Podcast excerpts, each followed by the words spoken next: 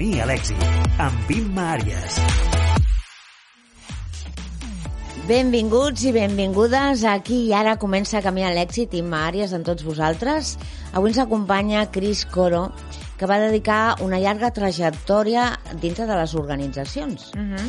Però eh, amb el cor implicat en el procés de despertar ella mateixa, eh, va posar consciència a projectes sobretot d'activisme social, educatiu, ecològic i espiritual. Uh -huh.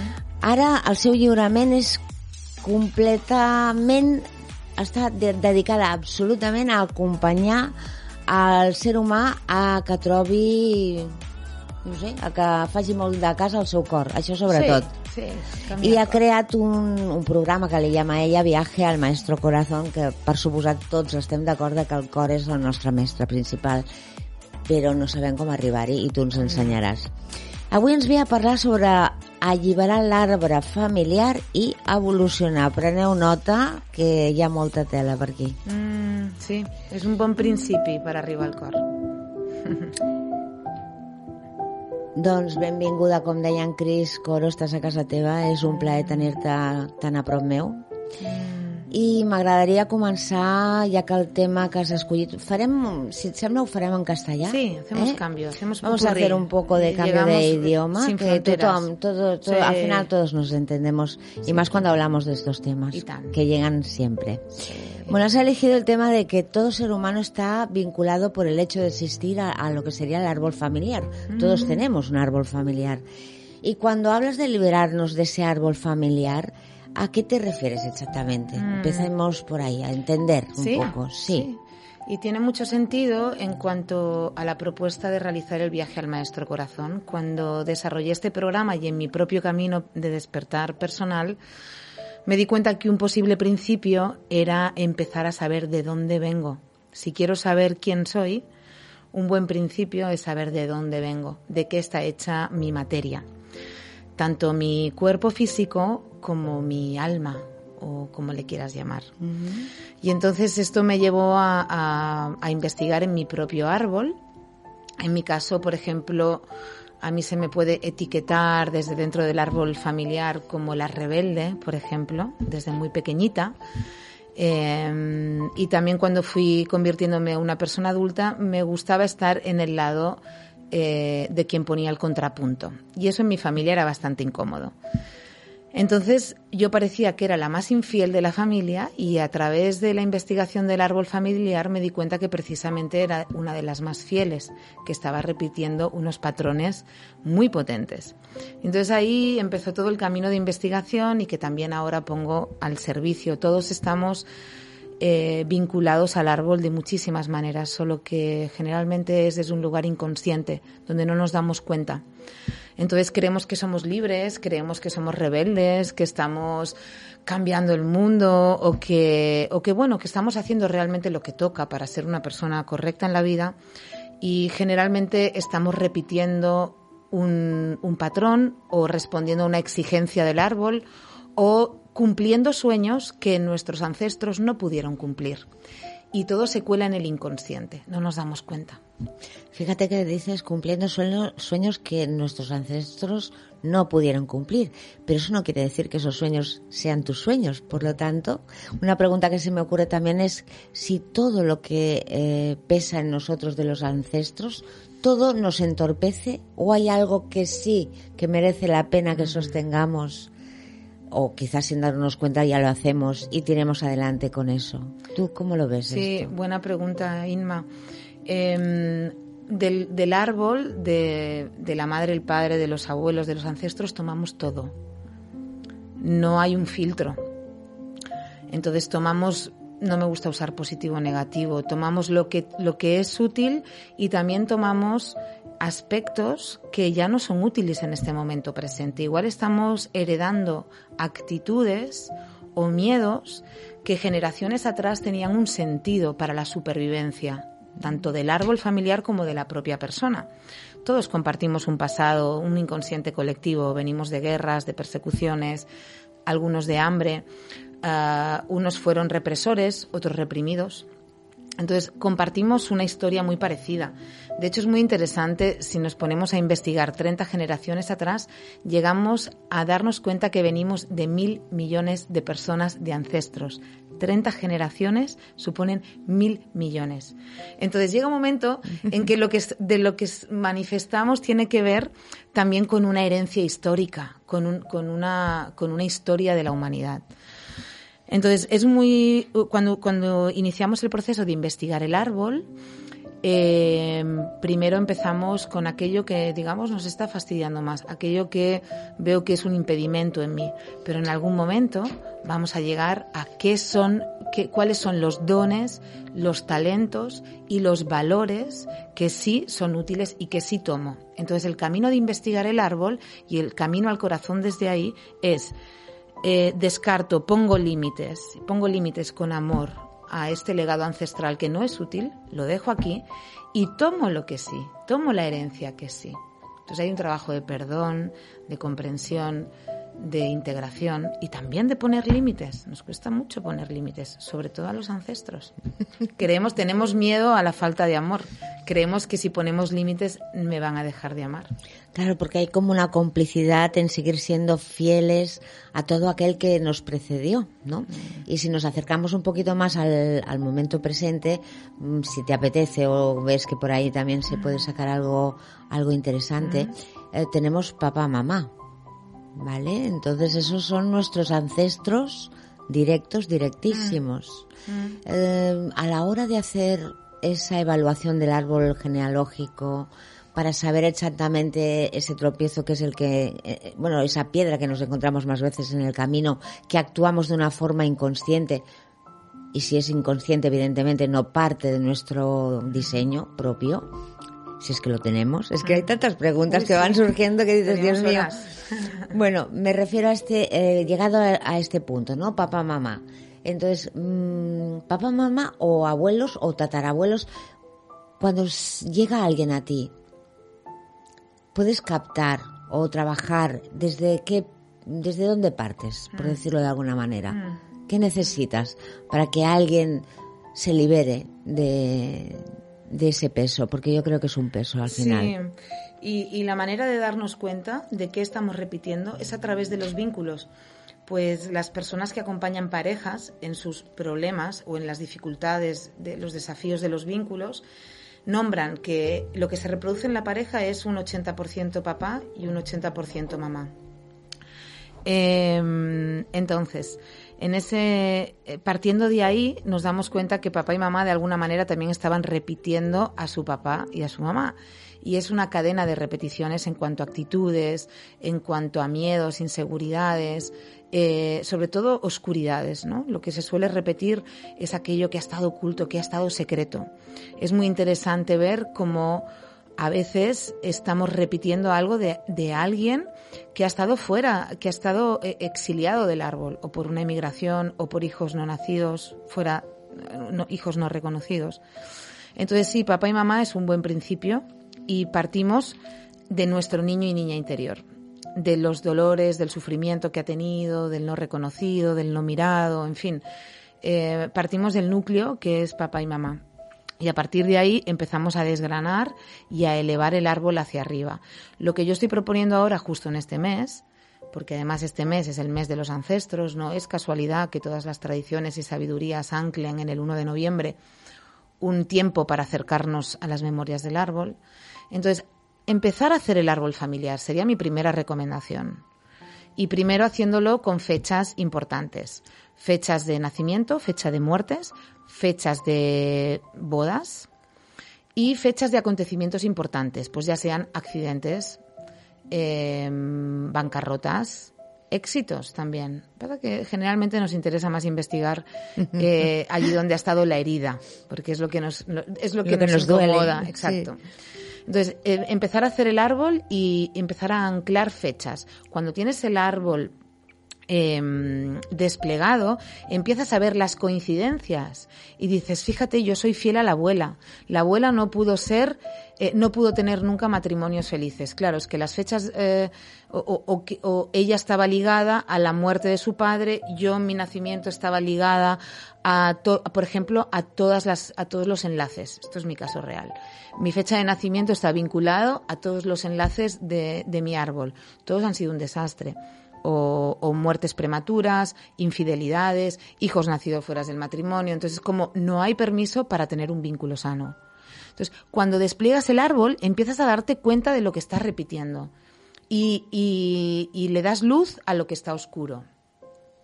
Y es un camino, esto no lo vamos a resolver en un mes te diría que ni en, ni en, un año, es un camino, cada espiral podemos ver algo. Cada año puedo darme cuenta de algo, puedo ser, estoy lista para recibir una determinada información. Y el camino de investigación del árbol es algo hermoso, es algo que también te va acercando a los familiares. Yo animo a la gente a que llame y hagan preguntas desde el corazón que hablen con esa tía o con ese tío que hace tiempo que no hablan, que pregunten desde el corazón a mamá y papá qué es lo que le ha dolido, qué es lo que le hubiera gustado, que aprovechen quien tienen a los abuelos vivos y que hagan preguntas desde el corazón, no preguntas de periodista, sino preguntas de sentir. Y la persona cuando recibe esa pregunta, muchos de la gente de mis talleres tienen, dicen, no, es que me da miedo a preguntar porque ha habido tanto sufrimiento. Y igual, cuando abres a esa persona la posibilidad de hablar de algo tan doloroso como ha sido un aborto, una violación, los casos que hemos vivido en la guerra, de repente ¡ah! se sienten liberados y se dan cuenta que, que, alguien les escucha. Igual llegan toda una vida ¡ah! guardando un secreto. Y el secreto cuando ya se puede hablar es como se libera y el cuerpo se vuelve más liviano. Entonces ahí es cuando estamos liberando el árbol familiar. Y ahí es cuando evolucionamos, nos hacemos conscientes. A ver, ah, ¿tú crees dentro del árbol familiar que haya alguna persona o personas que estén predestinadas a liberar ese árbol y que muchas otras tengan que sostener la mentira hasta el final de sus días? Sí, ma. Yo me doy cuenta en mi propia experiencia y en los grupos que acompaño que todos tenemos un rol dentro del árbol. Y no hay un rol mejor que otro, aunque parezca que sí que hay unos que son más beneficiados y que otros están en el ostracismo y, que mira, eh, ellos reciben la atención y yo recibo. No, todos tienen una misión, pero sí que es cierto que hay una persona generalmente la oveja negra, que le llamamos, el rebelde, con mi amiga socia le llamamos la oveja holística, la que está todo el tiempo rebuscando en las memorias, el buscador, la buscadora, pues en los tiempos antiguos era quien se iba de la tribu a buscar nuevos horizontes y ese era quien hacía evolucionar el árbol. Pero para que esa persona se tuviera que ir, se pudiera ir, alguien tenía que sostener la estructura conservadora, para que haya un rebelde tiene que haber una estructura que conserve. Entonces yo eso lo veo en mi familia y lo honro también. Para que a lo mejor yo pueda hacer este trabajo, alguien tiene que estar sosteniendo una estructura familiar que cuida, que nutre, que repite un modelo, sí, pero está cuidando de otra manera del árbol, está cuidando de la llama, de la hoguera, del hogar, y otra persona se va y el que y el que suele hacer esta labor incómoda a veces es rechazado por el árbol. A veces es el incomprendido. Es una labor incómoda. Primero porque eh, mm, estás sacando cosas a la luz que, que pueden generar dolor. O estás mostrando caminos que otros no pueden recorrer y eso genera dolor genera dolor a quien sabe que tú eres así o a quien se compara contigo. Hmm. Pero por supuesto ese dolor acabas sintiéndolo tú porque realmente te sientes rechazado, rechazada, hmm. sin haber ningún motivo. Es que muchas veces te, uno se acaba preguntando, ¿cómo me dejó de hablar mi prima? Que, que, le dije algo yo y hmm. realmente al final te das cuenta de que no ha sido una conversación, un enfado, simplemente ven que tu camino, pues a lo mejor les gustaría a ellos hacer y no, no es deseable. O sea, no es que hayan caminos mejores ni mm. peores, pero sí que es verdad, que se separan las personas del árbol justamente por eso que acabas de comentar tú, ¿no? Mm. Porque si más personas hicieran ese camino de rebeldía, entonces mm, como que pasaría en el árbol, ¿no? Mm, ¿Cómo claro, quedaría? ¿Qué claro. quedaría en su lugar o en el lugar que tuviera que estar? Alguien tiene que mantener la estructura. Sucede en la sociedad también. Eh, hay, hay dos fuerzas siempre. Una que va a abrir y aventurar lo nuevo y otra que va a luchar por per- perpetuar lo que existe. Y en los árboles familiares sucede lo mismo. Entonces llega un momento que cuando, cuando sientes ese dolor de- del rechazo o sentir que simplemente no te sientes identificado con el lenguaje del árbol, con las formas de hacer, bueno, amar también eso, amar, amar y entender que forma parte de un orden más grande, que no es ni siquiera personal. Todos tenemos un papel, eso la vida es como un gran teatro. sí. Y, y parece ser que igual nos repartimos los papeles antes, aunque parezca que ahora son papeles un poco forzados, dolorosos y demás. ¿Y si nos hubiéramos repartido ese papel Sabiendo, en otro tiempo espacio? sabiendo el significado que tenía que lo hiciéramos. Claro. Porque seguro que todo tiene esa compensación final. Yo, yo creo en ello. Porque de- de- hasta las vidas más con más penuria, más tristes, con, cuando la gente está en el pozo más negro, todo eso acaba teniendo un sentido. Si no para esa persona, porque no llega a ser consciente de, de- de lo que ha venido a vivir, para todo el mundo que ha estado muy cerquita de él y ha compartido, aunque fuesen cosas mm, ni bueno ni malo, ¿no? Cosas desagradables o cosas, mm, al final por algo las ha hecho, ¿no? O sea, yo creo que, mm, por eso, claro, al final tendríamos que acabar perdonando absolutamente a todo el mundo, Absolutamente, sí. incluso a los que hacen cosas terribles. Claro, ahí está la energía de corazón. En el lecho de muerte surge una compasión y un amor para todo y para todos, porque nos conectamos con ese amor incondicional, que es solo que vivimos muy anclados al personaje. Y, y una cosa importante que me, me gustaría remarcar también, aquello que nombrabas de quién libera el árbol, Sí. estamos, eh, físicamente estamos eh, diseñados para repetir.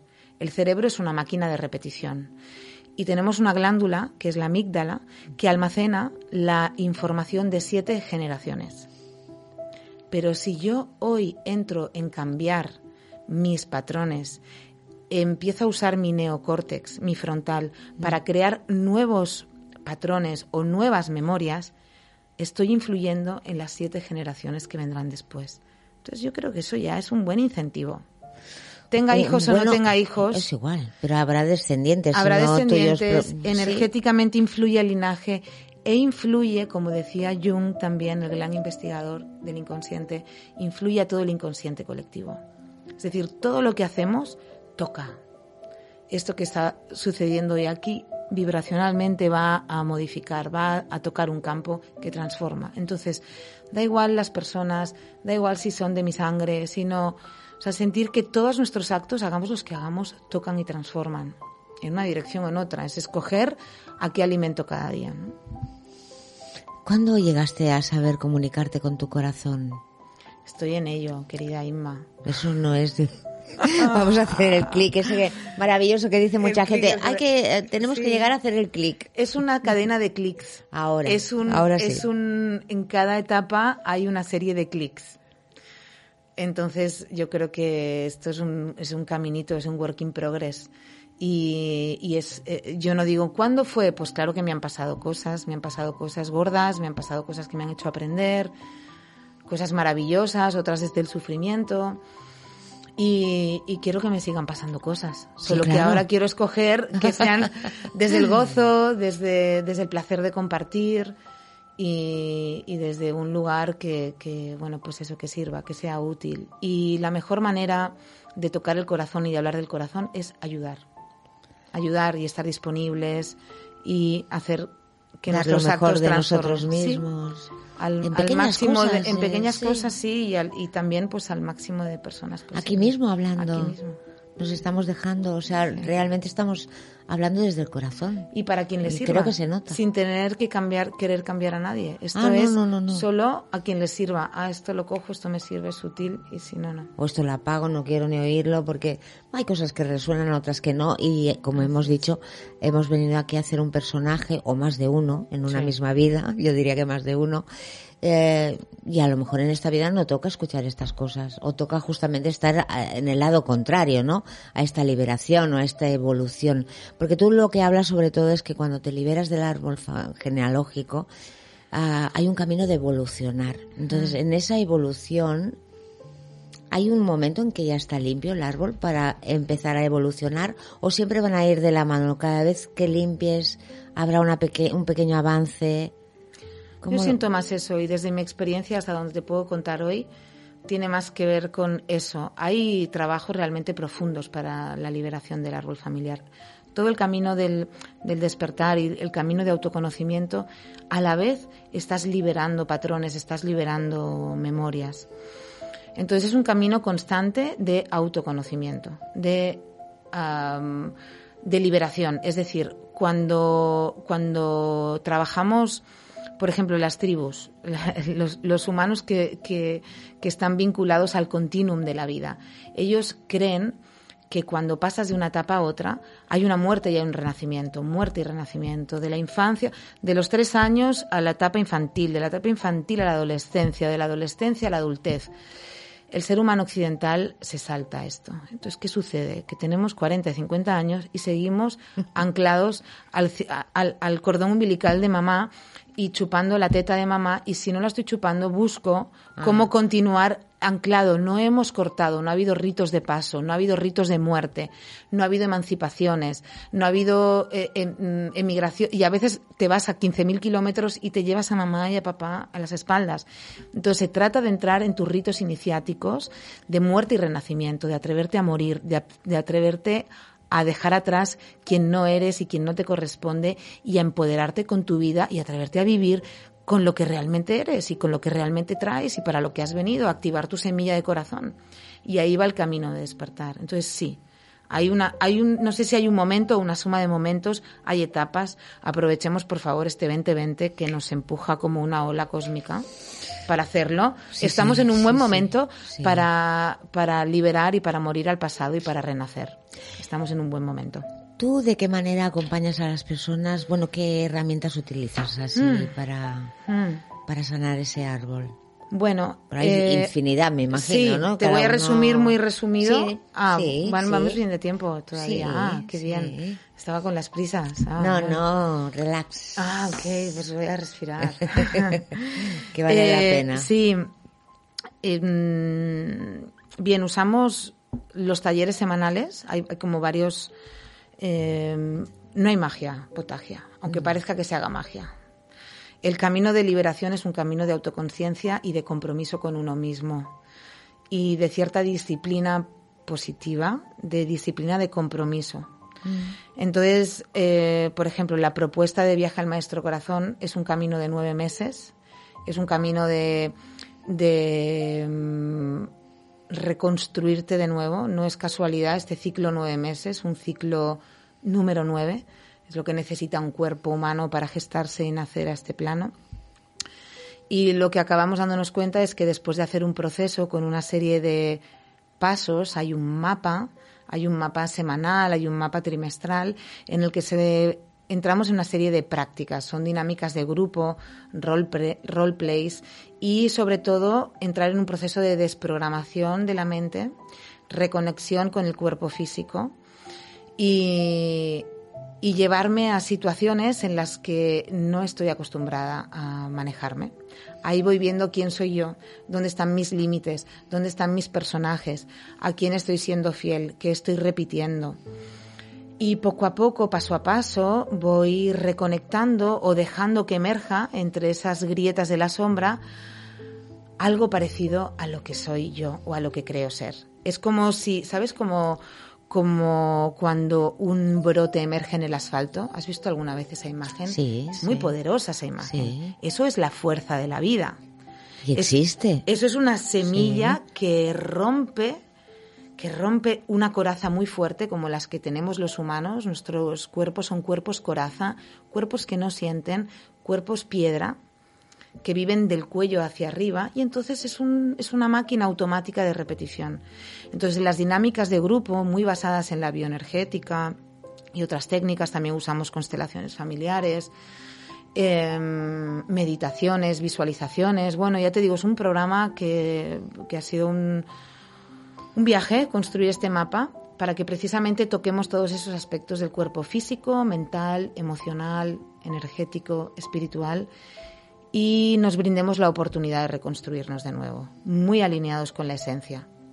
Esto en este primer año. Luego eh, el camino continúa. Esto es una herramienta de un tiempo determinado para empoderar, sobre todo para empoderar. No para buscar gurús afuera ni para que me digan lo que tengo que hacer, sino para conectar quién soy y desde ahí yo pueda reconectar con mi esencia y vivir desde ahí. También en, sesiones individuales también está este acompañamiento. También lo hacemos en, en trabajo Has dicho una cosa, ya van quedando menos minutos, pero creo que has dicho que vivimos de cabeza hacia arriba, ¿vale? Mm. ¿Qué te puede decir la gente que solo piensa en la parte que va de cabeza hacia abajo o que utiliza su cuerpo para para correr, para moverse, para darse satisfacción. ¿Me mm. explico? A esa gente que es para que lo entienda todo el mundo. Estamos hablando de lo que tú has mm. dicho, ¿no? Es que funcionamos de cabeza hacia arriba, mm. pero de cabeza hacia abajo hay, también hay algo. Hay, hay un todo, básicamente. Es. nuestra casa, es donde vivimos. Cuando, vivo, cuando digo que vivimos de cuello hacia arriba es que gobierna una mente que se cree que es la dueña del cuerpo. Y entonces a mí me gusta utilizar este símil. Eh, la mente es el piloto automático, pero no es el piloto. Entonces, el piloto para mí está en el corazón. Entonces, el cuerpo lo puedes utilizar, pero si lo utilizas como un cuerpo máquina, pues como a veces cuando voy al gimnasio y veo las personas que están en el automático, además conectados al móvil, además viendo una pantalla, no están sintiendo, no hay un diálogo profundo con el cuerpo. Entonces, la reconexión no es, eh, no es o solo cuerpo o solo mente, sino es cuerpo, corazón, o perdón, mente, cuerpo y corazón. Hay un diálogo, es establecer un, un, una co-creación, un diálogo amigable, una cooperación. Una cosa, Cris, te iba a comentar ah, de, todo lo que vas diciendo. Hay tantas preguntas que se me ocurren, pero suponte que hay una persona que se dedica a limpiar ese árbol familiar, ¿de acuerdo? A ir diferenciando los, los personajes. En una etapa hizo de una cosa, un poco más mayor hizo de otra. Y al final de todo, cuando ya se lo, lo tiene todo claro, por lo menos tiene las cosas claras, puede ser que decida que para qué ha hecho este camino. Si era mejor ser inconsciente. Mm. Sí, eso en algún momento nos lo hemos dicho. de que bien se vive cuando no era consciente de tanto. Pero bueno, esa es una trampa también de la mente. Sí, lo es. Para mí la felicidad es vivir consciente. Para mí la felicidad es ser, ser mí mismo. Todavía estoy en ese camino del, del, del quién soy yo, ¿no? Y para qué estoy aquí pero la felicidad, la, vivir consciente, vivir desde el consciente es el camino a la felicidad. Que no el placer, que otro día podríamos hablar de la diferencia del placer y la felicidad. Sí. Sí, porque el otro día estuve leyendo y escuchando además un, médico que hablaba de este tema, de, lo, de serotonina. ¿Lo, escuchaste? Ese mismo vídeo, sí. Pues mucho que decir y para que todo el mundo lo entienda mm, clarito, es muy interesante. Sí, a mí también me, es un tema que me apasiona, sí, que es la felicidad, sí. No hay más. Mm, mm. Nos hemos de quedar aquí. Para mí la conciencia eh, está muy próxima a la felicidad, sí. Sí, cuando más consciente, más feliz, a pesar de las emociones que puedan llegar a... Y a pesar de que se esté huyendo el mundo, hundiendo el mundo mientras, mientras lo vemos. a, ver, fíjate que se está hundiendo el mundo, o parece que se está hundiendo. Yo, mm, no sé, no es que esté encerrada en una burbuja y que no sea consciente de lo que ocurre, pero realmente este año para mí está siendo fantástico. Mm y espero que para muchísima gente descubran eso que estamos descubriendo día a día. Hoy es un día de descubrimiento para mí por el solo hecho de haberte escuchado. o sea que mm, gracias, por estar conmigo y nos vemos cuando tú quieras que esta es tu casa. Lo notan hasta las paredes. gracias, Inma. para mí también estoy, estoy, muy a gusto. Gracias. Gracias, guapa. Un abrazo. Un abrazo.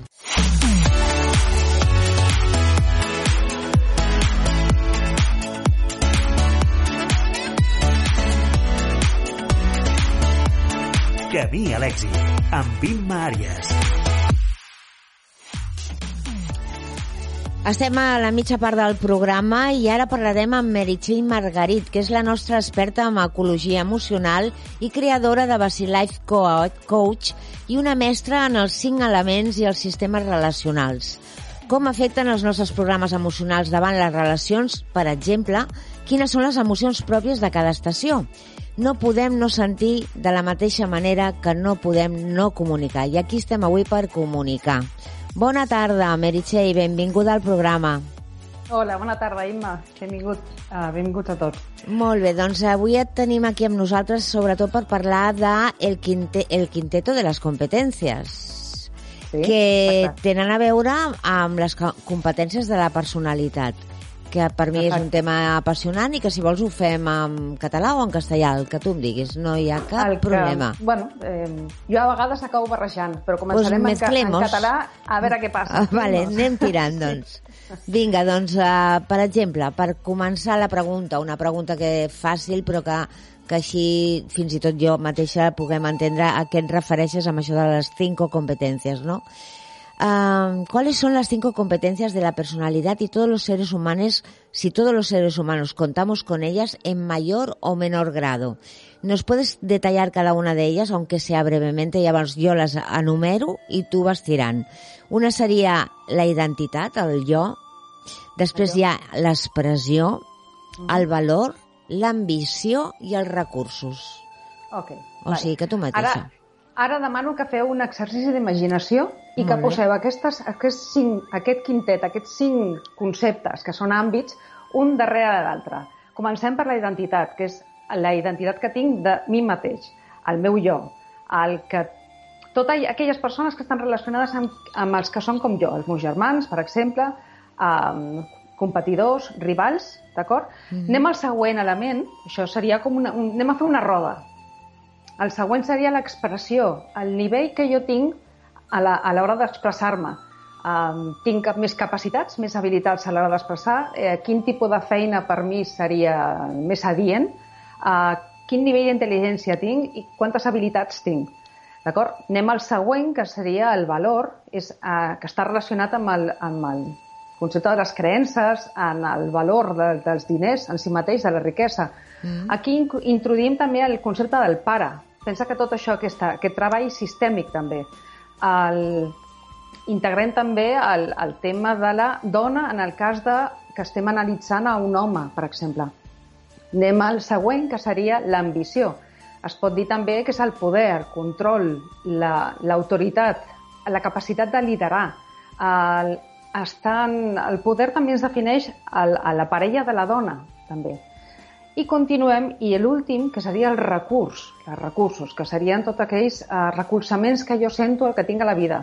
Està inclòs la mare, el suport, eh, la salut, eh, l'hogar, la casa.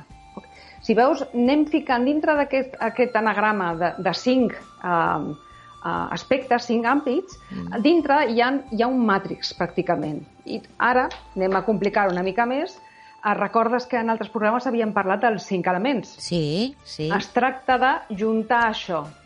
Vol dir que quan nosaltres fem un anàlisi de la personalitat, eh, del temperament o el mapa de creences o el mapa emocional d'un client, el que fem és identificar quin temperament té, quin arquetip dominant és, quin és l'element que el representa i com es posiciona la resta d'elements dintre d'aquests cinc àmbits. Això anirem parlant en el programa. Sembla que és, sembla una cosa molt complicada, però no ho és. A, a nivell gràfic és molt senzill d'identificar. Al final el que es tracta és saber eh, què forma la, el meu mapa de, de tots aquests quintets, d'aquest quintet eh, cinc àmbits, eh, quina força té un més que altre. Vale. Dit tot això, que sembla, com tu dius, una mica complicat, si més no, mm, ho, ne- ho podem anar mm, eh, fent miquetes, no?, perquè ens Exacte, sigui, o amb sí. preguntes, allà si despejem alguna in- incògnita o alguna que no acabi d'entendre, de, d'entendre, per exemple, en el cas meu, no?, que t'estic escoltant i, i vull posar-hi molta, molta atenció. Totes les persones tenim programes de pensament, d'emocions i de conducta, no? Llavors, aquests programes venen condicionats, però no determinats des de la, des de que, el moment del naixement, és correcte? Mhm. És a dir, que des d'aquell moment nosaltres ja tenim unes competències determinades que són les que Mhm. portarem a, a, a terme durant el decurs de la nostra vida. Això és així, Meritxell? Exacte. Recorda que parlàvem en altres programes que al moment en què naixem eh, ja ens eh, condiciona, eh, no determina eh, com és el nostre temperament, quin és el mapa de creences que tenim, perquè està relacionat a la, la, per un principi de coherència, al néixer en una estació o una altra, ens marca o ens reforça aquelles característiques d'aquella estació. No és el mateix primavera que estiu, ni que hivern, ni que la tardor. Per tant, podem definir el, així de passada els cinc elements. Eh, el foc estaria inclòs dintre de l'estiu i està vinculat a l'emoció de l'alegria, per exemple. Mm. Eh, la terra eh, es, es, forma part de, eh, de, de diversos cicles, de, és un entretiempo d'estació que es diu, i està vinculat la, al dubte. La gent que neix amb, una, amb un mes que hi ha molta terra són los eternos pensadores, en què donen moltes voltes a alguna cosa el, tenim el metall, que està corresponent al, al, a la tardor, i està, està vinculat al tema de la tristesa com a emoció. Tenim l'aigua, que és l'hivern, i la seva emoció vinculada és la por. I per l'últim, la primavera, que és, eh, que és l'expansió, l'idealisme, la, creativitat, i la seva emoció vinculada és la ira. D'acord?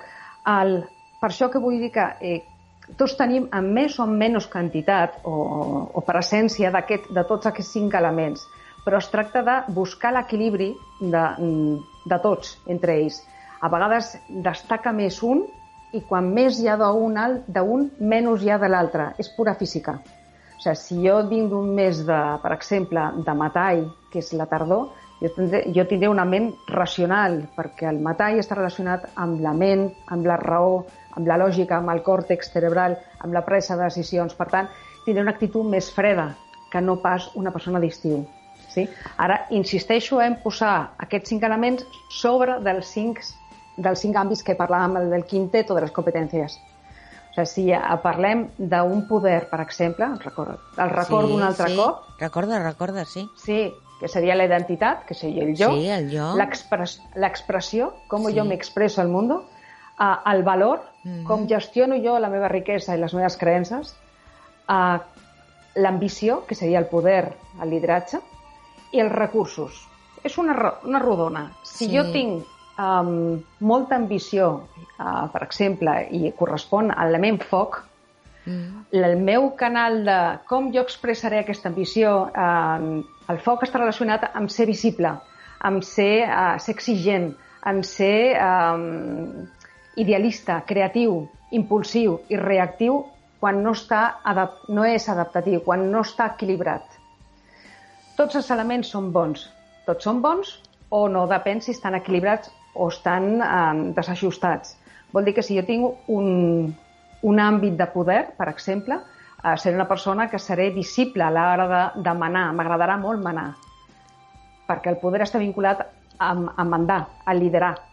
Mhm. Però si jo no tinc un foc que, estigui, que sigui adaptatiu, aquesta forma de manar serà dèspota, dèspota serà impulsiva.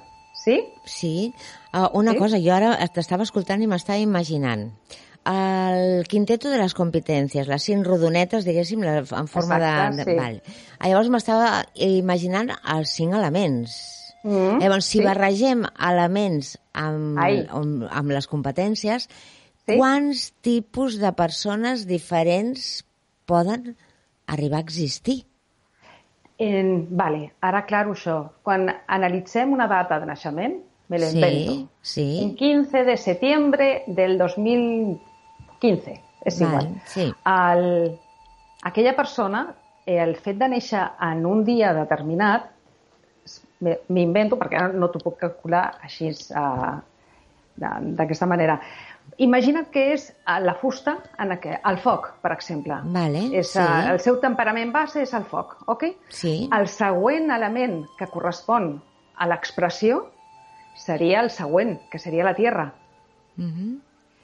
Les, el següent element de la Terra, el que crea la Terra, és el metall. Per tant, l'element que està vinculat al seu valor seria el metall. Continuamos. ¿Qué produce el metal? Agua. Por tanto, la ambición corresp- correspondría al aire. Y por último, és el recurso seria la madera. Sí? Veus ara com va sí, una mica? Sí. Sí, sí, un- vas, vas lligant una cosa amb l'altra. Ah, exacte, sembla molt complexa però no ho és. El, és més senzill del que sembla. La, la base és identificar eh, quin és el mapa d'aquesta persona a partir de la data de naixement. Hi ha una sèrie de càlculs i t'identifica quin és el seu element base, su temperamento. A partir d'aquí la roda gira automàticament. Cada un té la seva roda. Tu possiblement tindràs una, un temperament, per tant, la roda estarà en una ubicació determinada, mm -hmm. jo tinc una altra i, ja, i el veí Cadascú tindrà una té altra. una altra. Uh, lo important de tot això és uh, equilibrar, diguéssim, tant... Bueno, els elements no sé si són, és possible equilibrar-los perquè venen amb nosaltres, no? Depèn quan naixem, si som Mhm. foc no podem acabar sent aigua. No, no, que va. No, no, Vale. és això no ho canvies ni, amb- ni amb mai. Va, Con agua no, es, no es pot canviar, és, no la, és com la identitat nostra, la, el nostre ADN, per exemple. ¿vale? Tal cual. Però en canvi, Vale. los, les cinco competències, o sigui, el tema de competències, sí que si hi ha un que tira més que un altre, hi ha una, alguna manera d'anivellar-ho perquè la roda no tingui Exacto. cap muesca i pugui anar rodant correctament, no és això? Perfecto. Tal vale? qual. Tal sí. qual. O sea, el meu, els meus elements no canviaran la posició. Sí, Nasco sí, sí. així, muero així. El que sí jo puc aprendre és gestionar com, com jo visc aquests elements. A més, inte- i, torno a insistir, a més d'un, hi ha un altre que no li estic prestant atenció. Mhm. Si no le presto atención, se está desequilibrado. Por tanto, ah, hi ha una laguna, hi ha algo a lo qual no m'està ajudant. Quan jo crec que un element és el que m'agrada, imagina que jo tinc molt poder a la meva carta, a la meva Sí, estructura. sí. Molta ambició, moltes ganes de, de triomfar, de, de, de ser molt visible, de crear un... De, tinc un, un idealisme de crear alguna que per mi és important, Mhm. però clar, potser jo deixo de banda altres aspectes com pot ser uh, la relació amb els altres, puede ser, Mhm. pot deixar de banda la relació amb els fills, puede ser, o puc no deixar-me ajudar, puede ser. Porque para mí la ambición, recorda on està ubicada, Sí. eh, si jo aplico, eh, jo tinc el concepte de que si jo em deixo ajudar, valgo, valgo, el meu valor és menor. perdo aquesta ambició, queda mm, empanyada o queda en tur túrbia, no? Ja no és la mateixa que tindria sense Bueno, no. ajuda. Jo creo Sí, que yo triunfo ah, de forma autónoma, sin claro, ayudas. solo, sin nada. Sin nada, Ni per tant, nadie. hi ha molts casos en què tinc que hi ha gent que té molta ambició i no se dejen ajudar. Per tant, perden oportunitats, perden eh, opcions perquè no, no entenen l'ajuda com algo que pot afavorir, sinó que li, li aporta la feblesa. Que no és eso. Mhm. Una cosa és debilitat i otra és vulnerabilitat. Sí, sí, hem completament la diferent. Sí, sí. Des de Basilife Coach, que és on vosaltres, eh, o tu, en aquest cas, esteu fent coses, eh, un, cada cop que us ve una persona amb un problema concret, o més d'un, o, o el, pel, pel sol fet de que no, no és feliç i que no sap què li passa, poseu en marxa tot aquest engranatge o teniu... Com, com, ho- com ho feu? Perquè és molt el que aporteu i hi ha moltíssima feina darrere de donar-te compte i de fer canvis. Com ho gestiones, Exacte. Meritxell? Moltes, lo, lo primer, per nosaltres, el primer, quan eh, ve un client i en el que té una necessitat de- d'ajuda, el que fem és posar ordre. Jo sempre dic, ponemos orden. Uh, moltes vegades no són ni conscients de, del No. desordre que hi ha. Segur. I no són conscients ni, ni del que hi ha. S'han cregut que hi ha alguna cosa, però que això no els porta, no els ajuda a avançar. El que primer que fem és eh, fer-los conscient. I això és, eh, a vegades, ells sí que eh, se li pot mostrar el mapa, se li, en la majoria dels casos sí que es mostra el, el seu mapa perquè les ajuda. No podem solucionar res que no veiem. Esto per mi és una, una frase que repito i tripito. O sigui, hem de poder veure per decidir què vull fer amb allò que estic veient. Sí, a partir d'aquí, d'acord. Per tant, eh, és quan comencem a posar ordre i que comença a entendre quins són els seus models, els seus patrons de comportament, on estan les seves creences, on estan les seves emocions, com saboteadores o no. Eh, és aquí com, quan comença la gran feina. Al final és reajustar, reenquadrar aquells conceptes que ell té de lo que és l'ambició, per exemple, de lo que és eh, la riquesa, eh, la relació amb el pare, per exemple, la mare, que, el, com deia abans, és sistèmic tot, també. La disciplina que utilitzeu és justament, eh, com que parles de sistèmic, serien Mhm. les constel·lacions. Constel·lacions. És una de les Es parts, no? Es sí, fan. Sí, sí. És Hi que ha és- una... Treballem amb la gesta, la programació neurolingüística, amb la metafísica xinesa, que és això que, que avui dels estem explicant, elements, no? Mm? uh, i les constel·lacions. Moltes vegades uh, hi, ha, hi, ha, hi ha si- situacions que no permeten solucionar-se des de la, la dialèctica o des de la, de la uh, solucionar el problema perquè no és viable. Igual hi ha un conflicte amb algú que ja no està. Però s'ha de posar ordre ja. Sempre estem posant ordre. I no s'acaba mai, Meritxell, eh? que no s'acaba mai, això.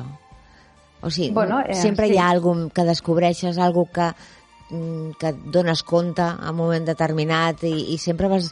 Per exemple, jo passar per fer coses aquest- d'aquestes amb tu, per mi seria tot un descobriment. Segurament eh, hi haurà coses que ni me les he plantejat mai, però és evident que si, per exemple, jo tingués molts recursos o una persona té molts recursos però en canvi no, només com que això és la part forta d'aquesta persona, només eh, se apoya en ella i de ahí no lo sacamos, a, a la llarga això no li portarà cap benefici. Mira, en, sí, el que, la pregunta que t'estic entenent és si algú Sí. té un accés de recursos vol dir que eh, està acostumat a viure des de la zona de eh, recibo apoyos, recibo ayudas, eh, recorda que el Todo recurso está llega, todo lo arreglo, todo lo soluciono. Mm, Bueno, o todo O- me lo solucionan, ojo. Ah, Eh, o no. Tener una gran cantidad de recursos en la estructura es que dispone de muchas ayudas. Vale, Què vol vale. dir? Hi ha gent que té, el, quantes més ajudes té, um, bueno, té una, una vida poder més còmoda, perquè Sí. hi, ha, hi ha gent que no té ajudes i, eh, i, bueno, i, i ha de lluitar molt més. Però això el porta a una autonomia més gran. Mm. O sigui, quan jo no tinc res o a casa meva no m'ajuden per al que sigui, perquè no poden o no en saben, jo he de buscar-me la vida. Per tant, augmenta mi producció, mi- la, el meu, augmenta el meu canal d'expressió. Invento, creo, busco. Sí, sí, per tant, el, estic augmentant aquelles habilitats. Si jo no tengo necesidad, porque he, aprend, he après de que el, todo me viene dado, eh, partint de la base de que vinc d'una família estable, però la forma d'educar aquells pares entenen que eh, han de protegir els nens. Però a nens més protegits, menys autònomos. I esto es física pura, és matemàtica. Mm. Sí, sí, Entonces, vaya. eh, que important és quan ens venen algun pare, eh, pares amb problemes amb el fill, em demanen que eh, portar el fill, digo, no, no, no hace falta, no, vine tu. Sí, no cal que vingui, que ja, ja No. sé com és, o ja sé què li passa, no? Bueno, anem a reajustar què este, quins patrons d'educació esteu donant per, a, eh, per produir el que s'està produint amb el nen. El nen senzillament està responent als patrons que, que rep dels pares. Per això que amb, amb més recursos, menys, menys autonomia. O sigui, no hi ha cap lloc on apoyar-se i dir me quedo aquí perquè tot és fantàstico, sinó que haurien de buscar justament l'equilibri amb, aquests, amb aquestes competències. Llavors, imagina't que una persona ha treballat los cinco elementos, lo sabe todo muy bien, es decir, que soy, cómo, cómo me comporto, lo que me favorece, lo que no, color, el no color, i a més a més equilibra les competències. Uh, al final, en quin tipus de persona ens acabem convertint? Um, Coneixes algú que això ho tingui Mira, jo crec absolutament que l'home està en eterna búsqueda. Claro. Eterna búsqueda. Aleshores, el, la perfecció no existeix, creo yo, ¿eh? no sé, igual me equivoco. No. Eh, la meva humilde opinión, eh, creo que, eh, el, como de- decían, eh, nos vamos a, somos como un gerundio que nos vamos haciendo, o sea, no un participio. Aleshores, eh, jo crec que durant tota la vida anem buscant. Una altra cosa és des de què estado busco. O sea, si, si mi búsqueda és serena, és calmada, és en paz, uh, evidentment la, la, eh, jo crec que la meva vida serà molt més simple, més senzilla. Ah, si jo estic des de l'estat de l'angoixa, el patiment, eh, que les, les recerques no, no acabo de trobar el camí, eh, seré un eterno buscador, però des de l'angústia. Per mi, quin és el truc? Entiendo que és aprender a lidiar, a, a juntar o, o a treballar conjuntament ment, cos i emocions. En el moment que entenem que tot això, els tots tres van junts, eh, no podem separar. En, en aquell moment jo crec que se nos calma tot. deixem de córrer, deixem de fer, deixem d'analitzar, hiperanalitzar, i tot comença com a perdre soroll, a perdre eh, també revolucions. Estem hiperrevolucionados, estem en un patró de correr, de, de correr, de, de llegar, de alcanzar, i a vegades no sabem Uh, ni, per, ni per què correm. És que Ni som a on anem, pollos sin tampoc. cabeza. Ni a on anem, claro.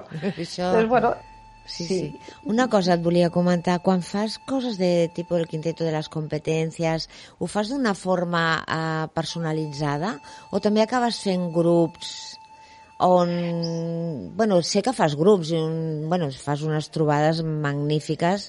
Aquest estiu no sé si has fet una o dues, no sé quantes ja portes aquest any, eh, però es poden fer tant de forma individual com compartint amb més gent? Com t'agrada Vale. més a tu? El mètode Bazi Life Coach, que és un mètode que és, és teràpia breu individual. Aleshores, aquí eh, treballem, tret que mm, poden ser parelles també, que estan en processos complexes de relació, en la que han d'aprendre a comunicar-se des de les seves necessitats. Um, això, el Bazi Life uh, és teràpia, um, parelles o individual. Quan hi ha formacions, com seria l'Aqua, l'Element, aleshores sí que és grupal. Hi ha uns programes. Eh, Element, que era, és una, un curs en les que el que busquem és ensenyar des d'aquests principis a crear ponts eh, en lloc de cremar vaixells, que jo decía Sí, sempre, sí. vale? que són els sistemes relacionals. Eh, Quan hem d'aprendre, o sigui, quina necessitat tenim de- d'aprendre a relacionar-nos a partir de les nostres necessitats i les de l'altre. En la majoria dels casos ens oblidem de les de l'altre. Senzillament ens quedem en les nostres. I aleshores, bueno, ahí empieza una fiesta.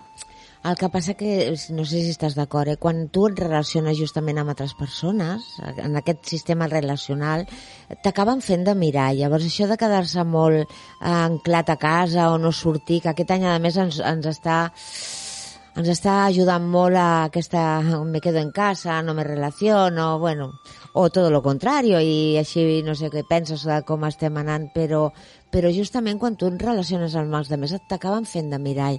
Llavors, eh, per això penso que les trobades, o jo hi crec molt amb les trobades justament per això. A part de que vosaltres feu sessions individuals, que em sembla que, que, bueno, que surts molt més reforçat, que, que surts, acabes potser abans o que ho entens molt millor, però què, què, què opines amb això? Penses fer alguna altra trobada, encara que ara sigui un moment així com més delicat? Mm, sí, Tots ara- anirem ara amb podés- mascareta i així, no? Sí. A veure, trobades es poden fer si no superen uns números. Sí. I jo crec que el, el ser humà és social. Uh, necessitem el contacte, necessitem el, la, la, el referent. Aleshores, és imprescindible. I certament ara ens, ens trobem en una etapa, el, aquest 2020, que sempre dic que no nos va deixar indiferente, No. el, en la que ens està portant més endintre.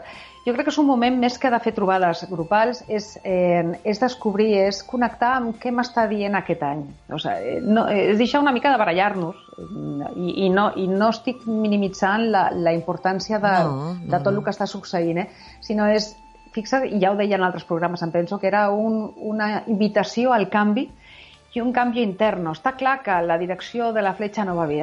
Ja hem de canviar els patrons de, de, de forma de pensar, de, de viure, la societat com tenim, i nos estan invitando precisamente a ir para adentro.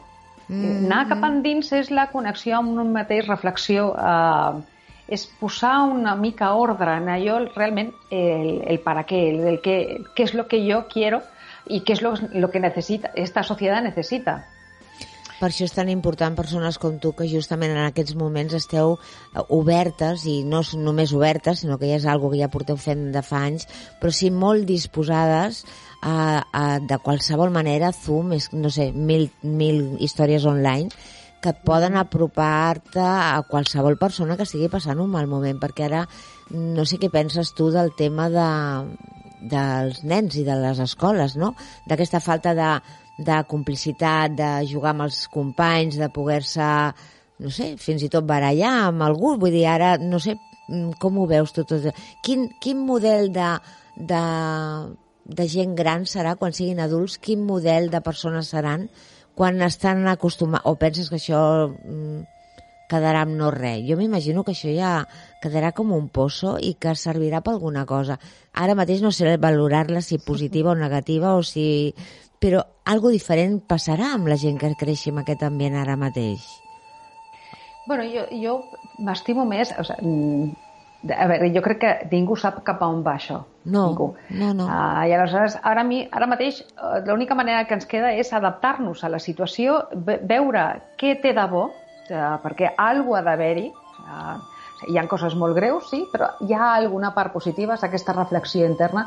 Quan em parles dels nens, és cert, els nens uh, és contra natura el que estan visquent, perquè se l'està privant de, de la de la capacitat de relacionar-se, la capacitat de créixer, d'explorar. De, uh, tot això s'estan com marmant, però bueno, ens està afectant pràcticament a tots. Jo crec que això quedarà com, una, com algo a la història um, i ens portarà a algo interessant. Encara de moment no sabem ben bé. Uh, és com... No, què saldrà d'esto? No, no, no ho sé, no t'ho sé dir. És No. una, un, no tinc la resposta. No, no crec que la tingui ningú precisament No. perquè com que no sabem com acabarà, ni quan, ni de quina manera, vull dir, eh, ara mateix l'únic que podem eh, saber, el més proper que, que tenim és el que estem vivint cada dia, no com ho estem Exacte. vivint i de quina manera anem evolucionant si és que ho fem. Llavors, evidentment ho fem sobretot mirant a dintre, Exacte. Meritxell, i ara és un Sí. magnífic moment per fer-ho. Ara mateix és l'únic que sabem eh, és que hi ha un canvi que, eh, que ens, ens ha convidat a tots a fer-lo, eh, des del primer sí. fins a l'últim, i és un treball de cadascú, eh? Ens podem barallar, sortir al carrer, mm, el que vulguis, però el primer canvi és intern. Doncs molt bé, moltíssimes gràcies per acompanyar-me aquesta tarda. Espero que n'hi hagi més. Sempre que parlo amb tu descobreixo mil coses i m'interesso molt per, per venir-te a conèixer més a prop i anar creixent i anar aprenent i, tant, i, i aquest quinteto de les competències, a part del nom d'un quinteto, que sempre suena bien, sobretot en música, ¿verdad? Eh, doncs m'imagino que tenir-lo regulat i equilibrat deu ser una, deu ser espectacular per la persona que aconsegueix entendre què està passant i què pot modificar per ser millor, per sentir-se millor amb ell mateix. I aquí m'acomiado de tu, però si vols deixar i dir alguna coseta abans de marxar, tens el teu minut de glòria. a- Segons de glòria. una vegada més el, el poder compartir aquesta estona amb tu. M'encanta, Sí, m'agrada molt eh, sí. aquestes estones de xerrar perquè el, és, són entranyables, eh, Doncs són sí, fàcils i molt, són molt, molt relaxades. I res, senzillament um, oferir o bueno, uh, posar-me a les mans de, de, de qui necessiti ajuda um, us connectar amb la vostra um, sintonia o senzillament uh, entrar a la web que és bacilife.com o enviar un correu a meritxellmargarit arroba bacilife, eh, bacilifecoach.com Perfecte. ok? Molt a partir doncs, d'aquí res. Molt ben dit i espero que gràcies. moltíssima gent tiri de tu perquè segur que val la pena, segur que sí. Fantàstic. Gràcies, Molt bé, guapa. Imma. Adéu. Que vagi molt bé. Un petó ben gran. Gràcies. Adéu.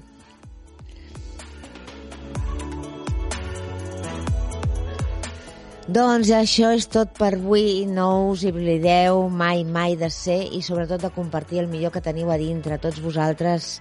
Petons i abraçades, guapos i guapes, guapes i guapos. Camí a l'èxit, amb Imma Àries.